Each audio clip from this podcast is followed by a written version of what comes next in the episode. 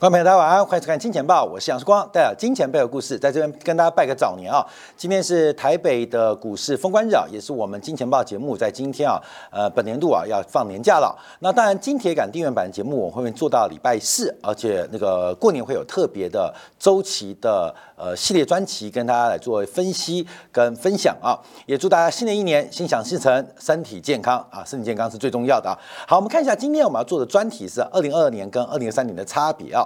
二零二年最大的一个变化，就是我们遭遇到近四十年以来最大的通货膨胀，也出现了近四十年以来最强的升息周期。当然，股市的反应也表现不佳。那展望二零二三年，我们今天引用了高盛的一个报告来进行一个分享。那高盛报告是在上礼拜所推出来的。那怎么观察二零二三年？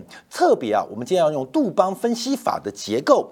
因为它整个文章只有杜邦分析法，所以我们再把杜邦分析法跟大家做个呃分享啊。那杜邦分析法，你听这名字就是杜邦啊，杜邦是世界知名的石油化工的巨擘。那杜邦为什么会有分析法呢？啊，这个呃当年啊有个非常小的一个这个业务员呐，因为啊对于这个公司的治理跟管理啊呃杂乱不堪啊，提出了一个分析方法，也因为他提交这个分析方法，后来变成 CEO，而且变成太子爷哦。啊，所以呃，一个人要翻转了，其实一个思维，一个标准化的概念，给自己的人生。带来一个非常大的改变啊！杜邦分析法就这样来的，所以发明杜邦分析法的并不是财务人员，也不是法律人员，而是一个业务人员啊！针对公司的治理的框架提出自己小小的建议，深受整个这个当时杜邦大股东的青睐。那不仅把女儿嫁给他，也把 CEO 交给他啊！这是一个人生啊非常励志的故事啊！那杜邦分析法已经发明了将近百年，到现在依然受用。所以等一下我们把高盛报告再用高高盛报告的基础就是杜邦分析法，再给大家来做一个观察。好，第一个结论呢是高盛的研究团队认为啊，标普五百美股标普五百的业绩正在显示经济有硬着陆的倾向，尽管目前的市场估值是显示软着陆的估值，可是就算经济没有出现硬着陆，呃，二零二三年的 EPS 啊。可能全年美股的成长率会是零啊，是会是零，所以目前它是下调了去年跟今年啊的预估值，甚至也同时下修了二零二四年明年的标普五百的 EPS 的一个预估值啊。那现在最新估值啊，估计啊是展望去年大概 EPS 是两百二十四，那新的一年也是两百二十四，所以从 EPS 的一个增长速度来讲话，二零二三年可能是一个没有。增长的年度啊，没有增长年度。那对于股市的一个观察，认为二零二三年的最高目标就是四千点。那我们知道上礼拜五美股标普五百的收盘是收在三九九九，所以对于高盛来讲，美股只剩下一点可以涨。只剩下一点点可以涨啊，就是涨一点，约三千九百九十九，跟它的目标四千点非常非常接近。那特特别提到，由于对于利润率的预估啊过度乐观，有更多的上市公司 EPS 会遭遇到下调。市场上对于目前二零二三年的这个市场的 EPS 是估计两百三十三块美金。比他的预估高了百分之四啊！那我们要观察这百分之四的落差怎么来的，市场上是如何做出预估的。好，我们先看到这个从呃最近啊收益端的向下修正。非常非常的快，从过去一个礼拜，美国股市呃很多上市公司公布的财报，我们都看到有非常非常极端的负面表现。所以从 S M 五百啊，从两千零八年以来可以看到，这是近二十年以来，近二十年以来第三次的出现大幅衰退的可能，或是没有增长的年度。一次是二零零八跟二零零九，一次是二零零八跟二零零九。另外一次就是新冠疫情的二零二零年，那这一次可能也会出现二零二三年全年没有增长的发展。那没有增长的过程，其实这个理由，观众朋友我们听听就好啊。这个任何我们对于行情的预测，那只仅做参考。其实主要我们分享的是分析方法啊。高盛这个报告很多人可以看得到，可是高盛的分析方法，我觉得值得大家做参考啊。因为像经济学来讲，经济学。他有没有预测能力啊？这很多有讨论，有说十个经济学家会出现十一种不同的结论。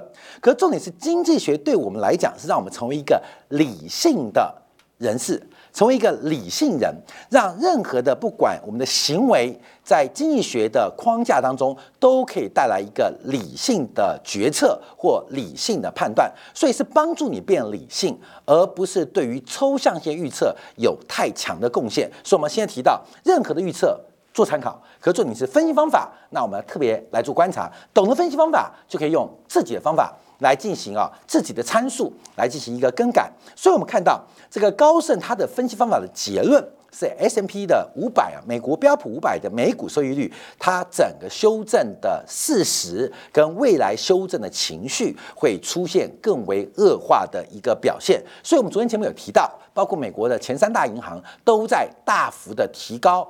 坏账的准备金大幅的提高，在二零二三年可能会出现大规模违约或坏账的可能。好，那什么原因呢？我们先看一下，因为从整个整个这个 S M P 五百的这个 E P S 的衰退区间呢，从过去十二个月来做一个估算啊，估估算，他认为啊，其实这个美股 E P S 的衰退啊，按照滚动式的衰退幅度可能会更高。那它对比了过去几次的衰退，包括了四年代、五年代，二战结束之后，包括了六零年代，包括了七零年代，包括了八零年代。包括了九零年代，包括了两千年，包括了二零零八零九，包括二零二零年，感觉啊，其实每十年就会有一次衰退的周期，每十年就会有一次衰退的周期。那为什么会出现在二零二三呢？为什么会出现二零二三呢？因为我们看到二零一九、二零二零本该衰退的期待，受到新冠疫情的干扰，大规模的财政呃的刺激，大规模的货币刺激，在。二零二零、二零二一产生了一个扭曲，而这个扭曲可能我们要注意哦，会加大二零一九跟二零二零本来应该拥有的市场自然出清的机会跟环境，所以这个扭曲更大。所以二零二三年的预估衰退百分之十一，可能还是偏向保守。那这个我们就要做分析啊，因为为什么这个影响那么大？好，第一个我们先来看一下这个标普五百目前的。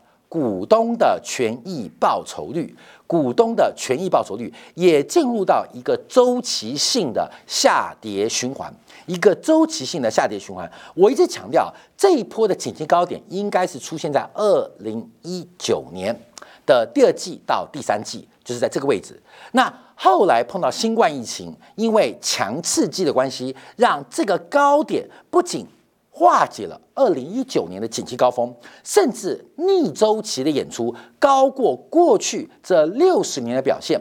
就是美国股市，我们股东啊，投资股票就股东嘛，我们的股东权益报酬率竟然创下了近六十年最高的一个水平，这是一个非常难的机会。所以我们要注意到，我们刚刚经历过一个六十年最好、最黄金的时刻，而这个时刻已经跟我们说。Goodbye 啊，say goodbye 了。所以未来面对的一个修正，不管是二零二年股市修正，二零二三年，还是到二零二四年，看没有？它有一个自然周期的存在。而这个低点在这边，还在这边，还在这边，还在历史平均值的这边啊，看没有？我们现在并不能掌握。所以股股票啊。股东权益率的下修，它的空间跟预期跟目前市场价格是出现背离的。那为什么产生背离？我们就要做一个补充。好，各位，杜邦分析法就来了。因为所有企业都非常在意啊，这个杜邦分析法。这个杜邦分析法不仅给这个呃发明人啊带来了这个呃带来媳妇儿，还带来了这个金钱，也带来了五子登科的机会。那它是怎么个逻辑呢？第一个就是企业。企业最重要的是销售的净利率啊，销净率就是把销售的收入减去销售的成本等等啊，形成了一个销货的净利率。那销货的净利率要怎么做一个观察呢？叫乘上资产的周转率。所以销货的净利率要乘上资产周转率。所以我们看台湾很多像 NB 代工厂商，像人保、英业达、红海，其实它的毛利很低啊。销货的毛利不是毛三到四吗？可是为什么可以创造那么高的获利？主要就要配合资产周转率的一个抬升。所以销货的毛利率扣掉税的净利率乘上了资产的净利率，会形成 ROA，就叫做资产的报酬率，叫翻桌率啊，看到没有？这叫翻桌率啊！你卖呃一碗面可能赚二十 percent，那假如能翻桌翻快一点。一天翻五桌啊，翻五桌，那你的净利率就会变很高，因为你所有的财货跟成本它是固定资产，可是随着翻桌率提高，可以掩盖你低毛率的困难。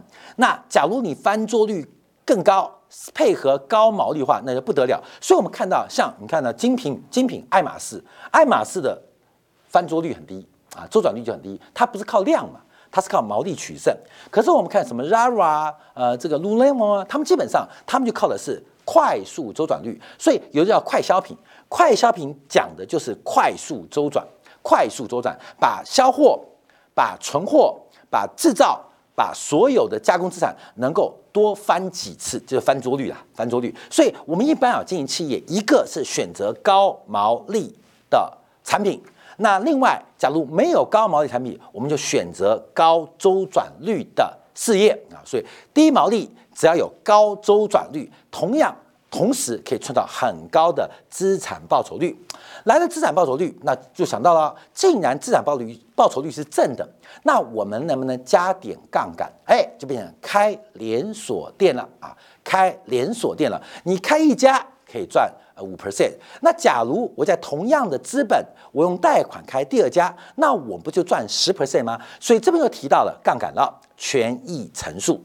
权益乘数基本上就是提高这个呃在融资表内的倍数啊。所以我们这边看到，刚刚这边提到的是资产报酬率，那这边是讲的股东权益报酬率。所以这边分成两块，一个是内部融资自己出钱，另外一个就是向外举债寻求杠杆。那可以把这个股东权益报酬率给提高，所以这个公式啊就变这个啊变这个，所以我们可以看到，基本上就是获利能力乘以周转率再乘以财务杠杆啊，这三项的结合就会形成最后的股东权益报酬率。那股东权益报酬率就会直接跟 EPS 直接绑定跟有关嘛，因为股东权益是一个绝对金额，那它每年赚多少钱？变成分子，所以从出资金额、股东权益的出金额跟股东权益的金额当分母，跟获利的收益形成分子的关系，就形成了股东权益报酬率。那 EPS 是股本跟获利关系，所以这两个是高度相关。所以如何把股东权益报酬率给拉高，基本上就是把 EPS 给拉高。那 EPS 拉高之后，再配合市盈率啊，配合市盈率啊，这个呃 P 比啊。P 比啊，P 比再乘上 P 比，那它的这个市值管理就会变更大更大。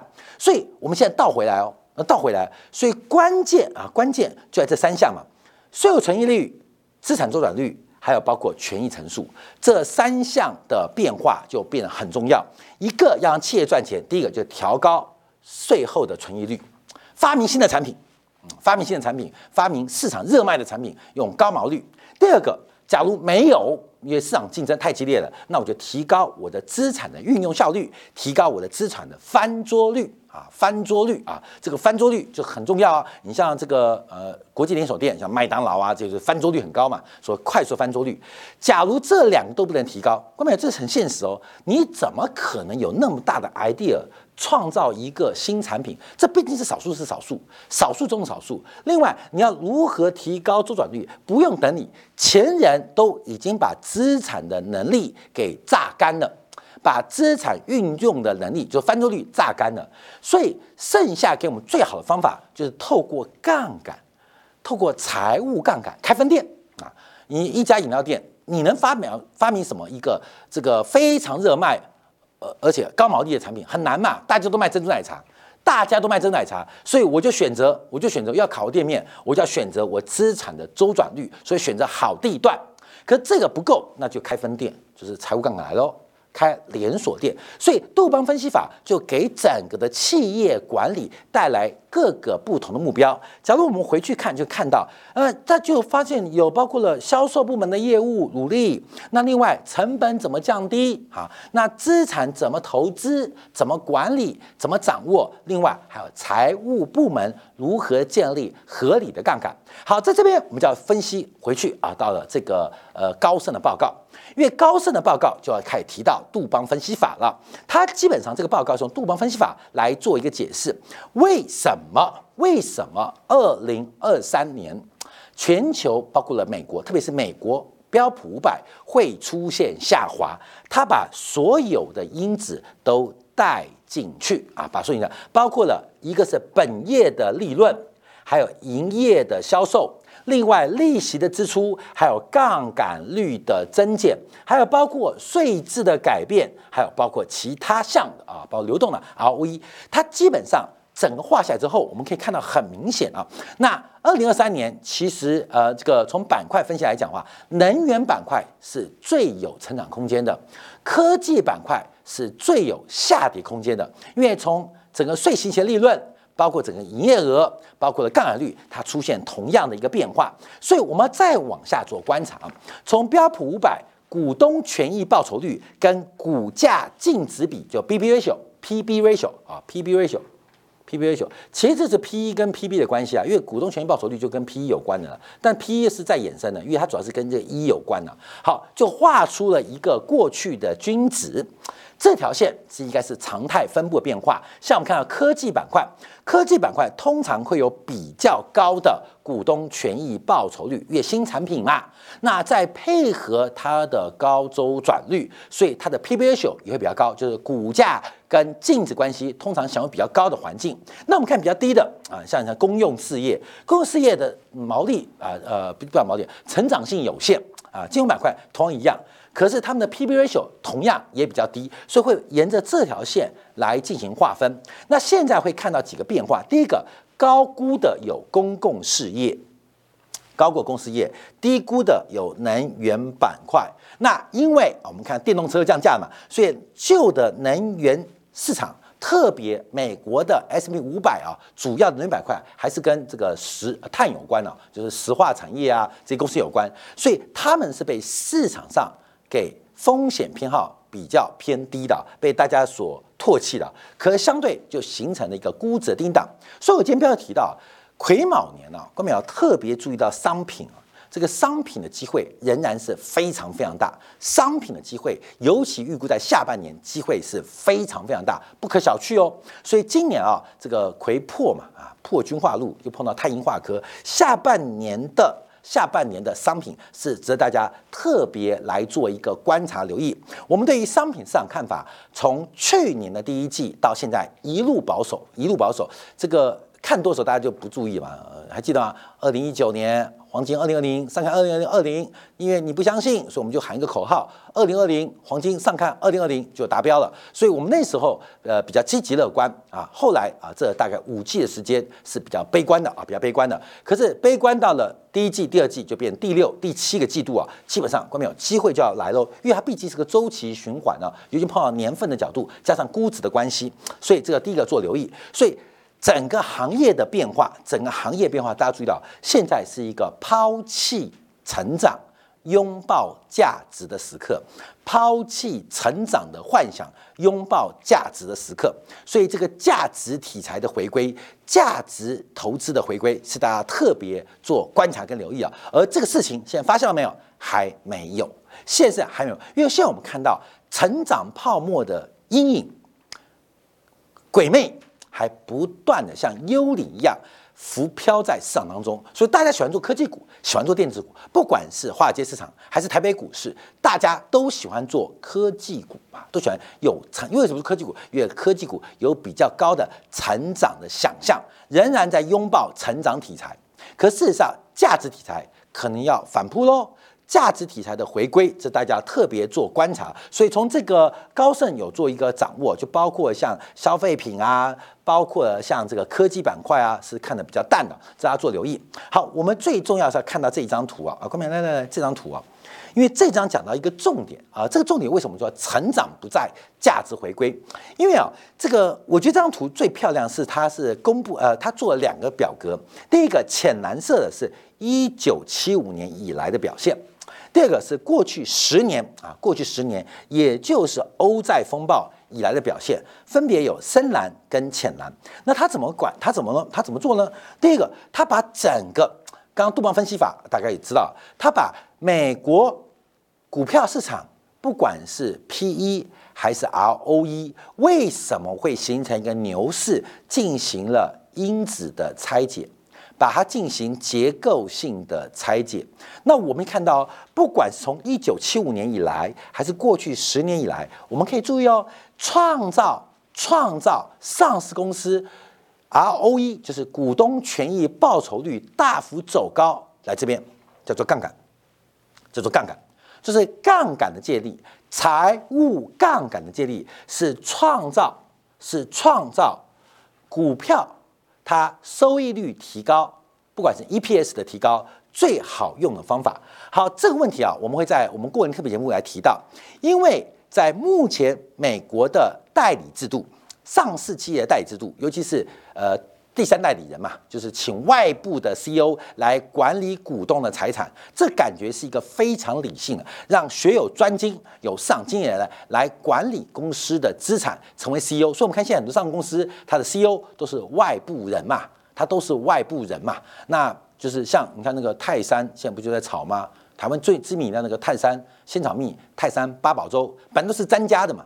啊，都詹家的，那詹家一代、二代、三代啊，纷纷吵吵，乱七八糟啊，不知道干嘛。所以现在有外部人想抢啊，想抢，因为看到泰山的价值。就前阵泰山把台湾最大的、第二大的全家便商店叫做这个呃割肉啊，割肉乱丢啊，叫毒药丸的这个财务管理叫投资人叫毒药丸，就自己吃毒药丸来阻挡外部的人的介入。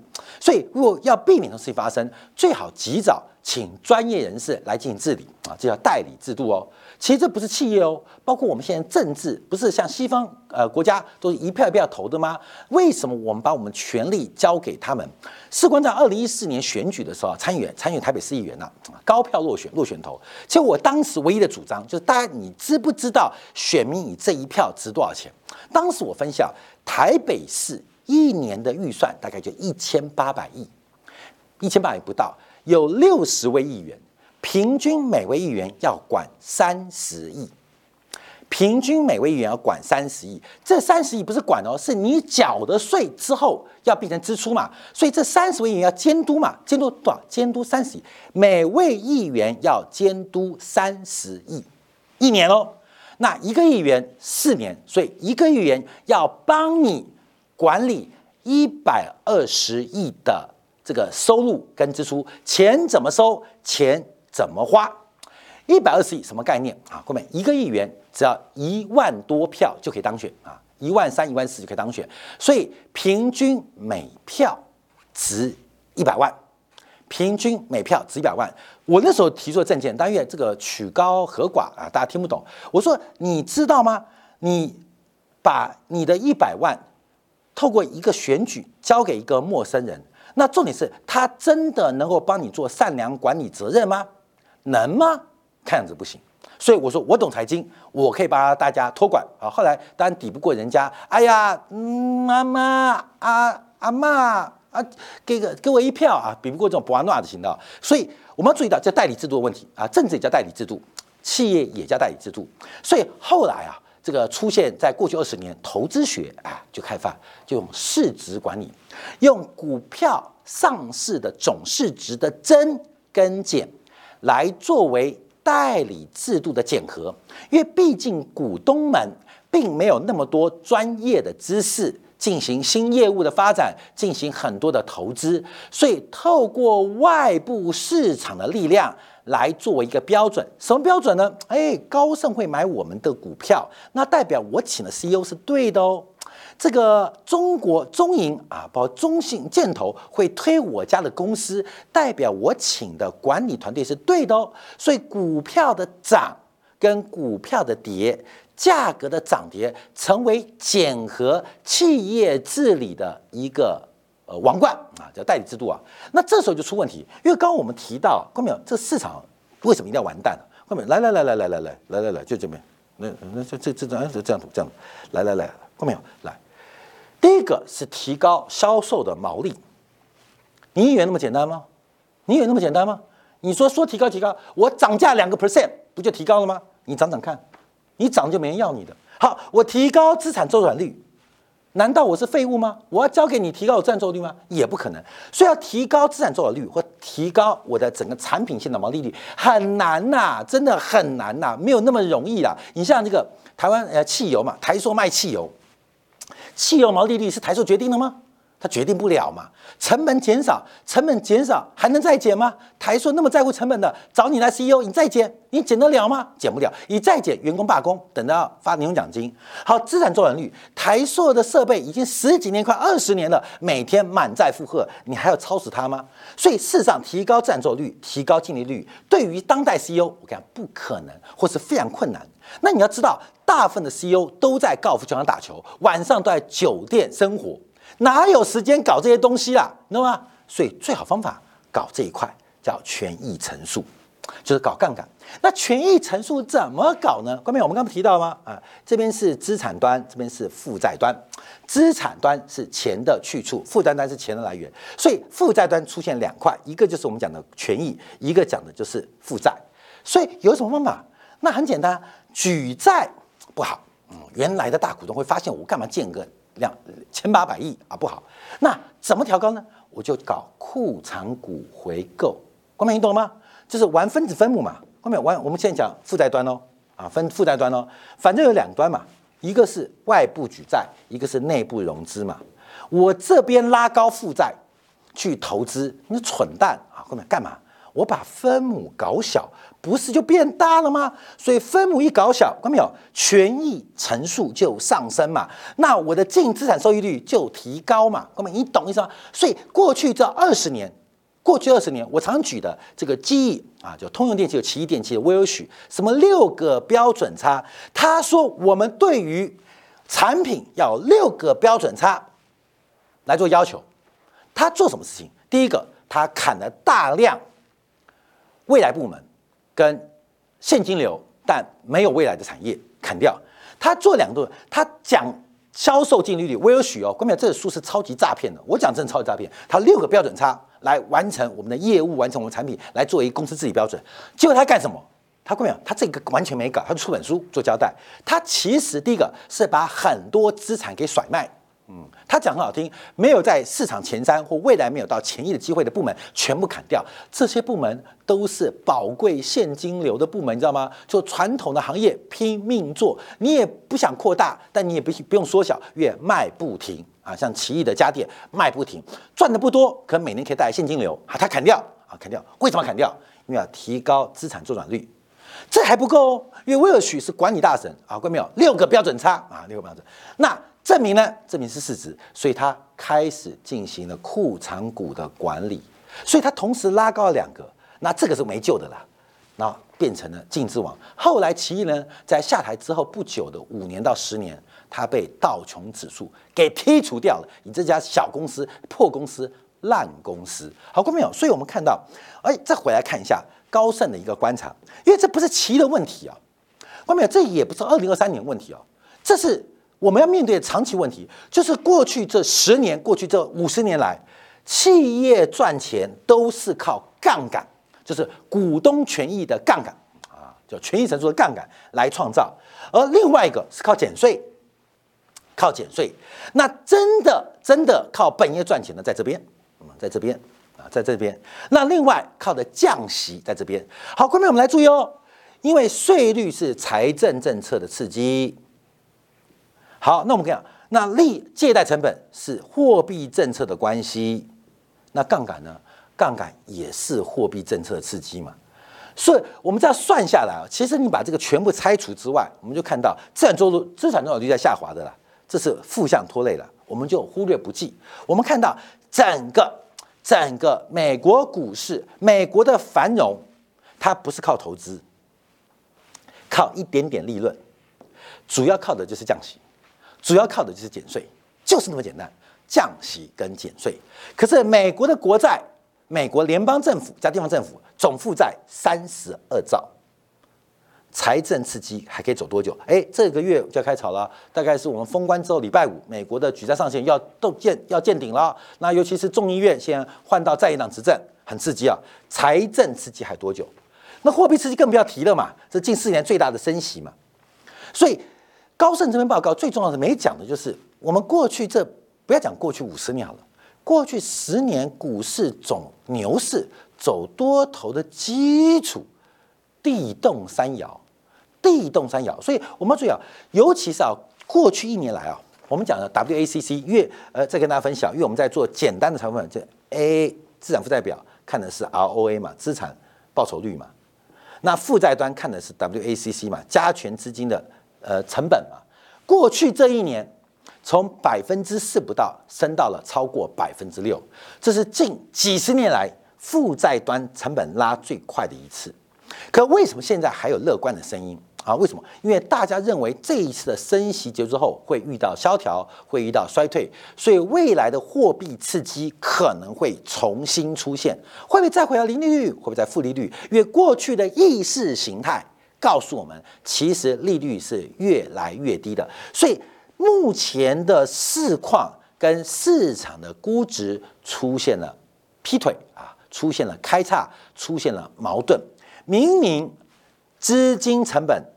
实物上不断的提高，可是事实上，投资人展望长期就跟倒挂一样啊，没关系，二零二三年资金成本百分之六，明年百分之五，后年百分之四，没关系，大后年又回到百分之二了啦。所以可以用长期眼光忽略不计，可真的可以忽略不计吗？而这个忽略不计的风险会有多大？后面要二零二三年要特别来做观察跟留意啊。所以我觉得这次啊，高盛最大的报告就是我们透过杜邦分析法跟大家来分享。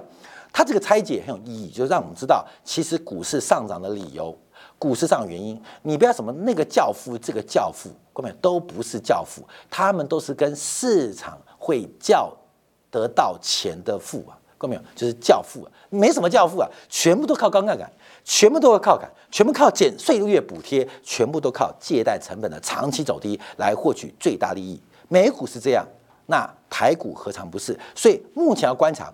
当美联储的升息的紧缩周期一旦变长，这个定价会慢慢回到估值当中。那影响多大呢？是影响借贷成本吗？还是影响到杠杆企业的杠杆？周期一旦完结，这个去杠杆周期就是我们过去几十年来没见过的景象，分享给大家，也祝大家新年快乐。分享一个高盛的报告，同时用杜邦分析法来祝大家，嗯，叫不要叫咸鱼翻身啊！希望新的一年能够万事顺利啊！我们下下周一啊晚间八点钟，时光跟所有支持金钱报的好朋友们，我们再会。